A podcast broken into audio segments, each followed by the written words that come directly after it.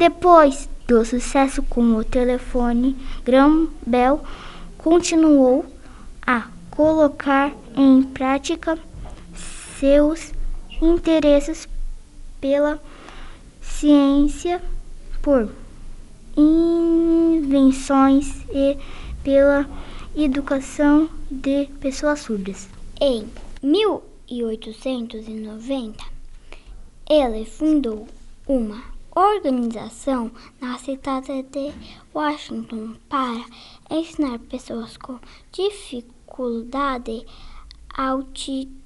auditiva a falar.